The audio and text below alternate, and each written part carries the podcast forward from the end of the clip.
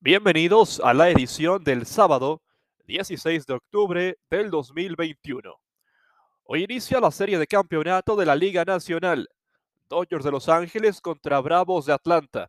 La revancha de la serie que se jugó hace un año ya en Texas, en Arlington, en que los Bravos tenían ventaja de tres, de tres victorias a una y los Dodgers regresaron para llevarse la serie en siete juegos y luego ser campeones en el clásico de otoño sobre Tampa Bay. Una serie esta entre los Dodgers y los Bravos, que en mi opinión es más pareja de lo que muchos argumentan. Es cierto que los Dodgers fueron el equipo más consistente en la campaña regular, que ganaron más de 100 juegos, y los Bravos no llegaron ni a 90, jugando en una división un poco más floja. Es cierto también que los Dodgers tienen la experiencia, tienen el roster, tienen la nómina, que ganaron hace un año, que en el papel tienen todo para avanzar. Sin embargo, hay argumentos para pensar que los Bravos pueden dar la sorpresa en esta serie de campeonato. El primero es que los Dodgers apenas hace 40 horas todavía estaban en San Francisco buscando ganar su pase a esta ronda, mientras que Atlanta no juega desde el martes, así que los Bravos llegarán con sus brazos descansados, llegarán con un, bull, un bullpen fresco y con la oportunidad de acomodar la rotación como ellos deseen.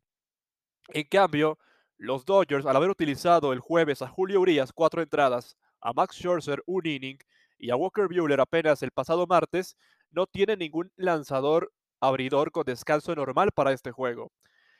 Por ahora no han anunciado quién será el abridor de los Dodgers para el juego 1, a menos hasta el momento en que grabo esto. Se decía que sería Max Scherzer porque solo lanzó una entrada el jueves y estaría bien para poder abrir hoy. Sin embargo, eso no ha sido confirmado por, por la gente en Los Ángeles.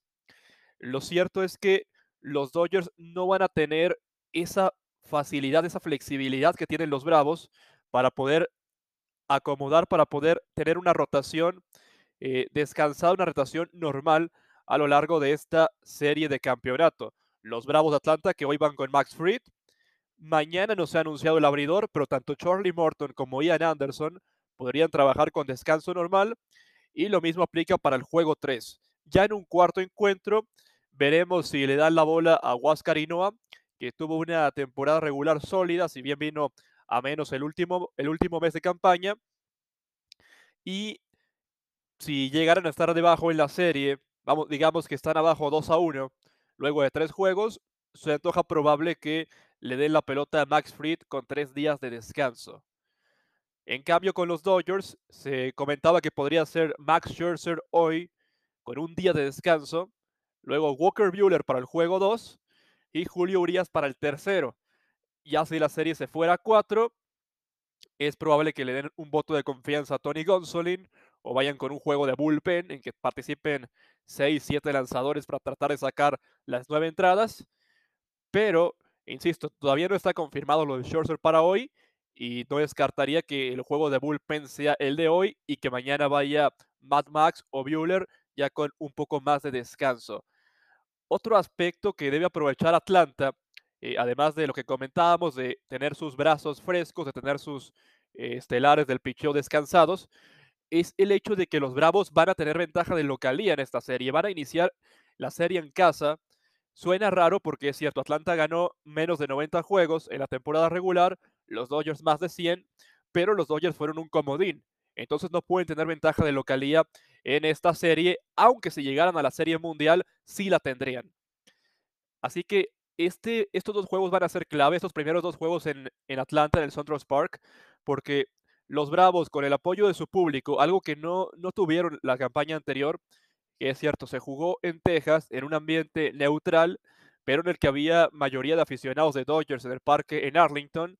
Ahora los Bravos van a poder jugar en su parque con su público, donde ya ganaron dos juegos ante Milwaukee.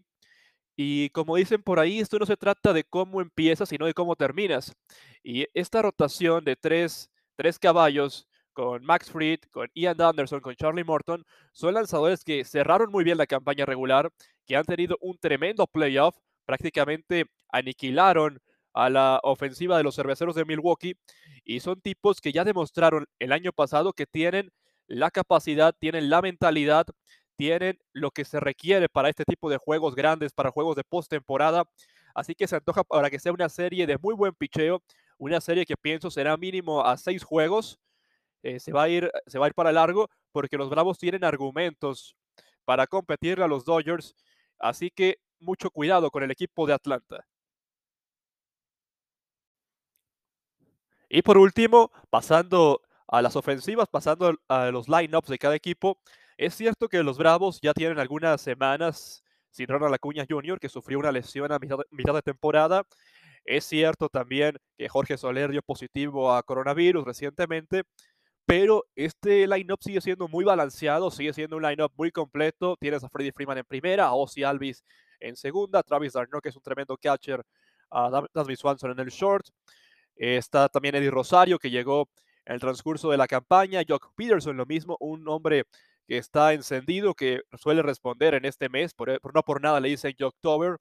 No es para nada un line-up débil. Quizá no tendrá tantos nombres tantos reflectores como el de los Dodgers, pero a pesar de las ausencias, es, un, es una alineación muy equilibrada, es un equipo que le puede hacer daño a cualquier, a cualquier lanzador.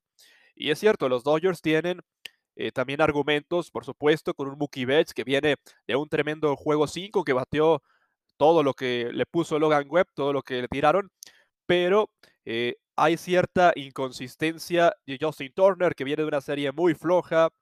Cody Bellinger, se bien pegó ese batazo clave en el juego 5, necesita ser más consistente. Lo mismo podemos decir de Gavin Locks y de algunos otros.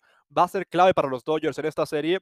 En mi opinión, el despertar de Justin Turner le surge que Barbarroja vuelva a ser el de la temporada regular, que vuelva a ser el de octubre de 2020, porque de, otra forma, si no produces carreras, aún teniendo el mejor picheo del mundo, va a ser muy difícil poder llegar a la siguiente instancia.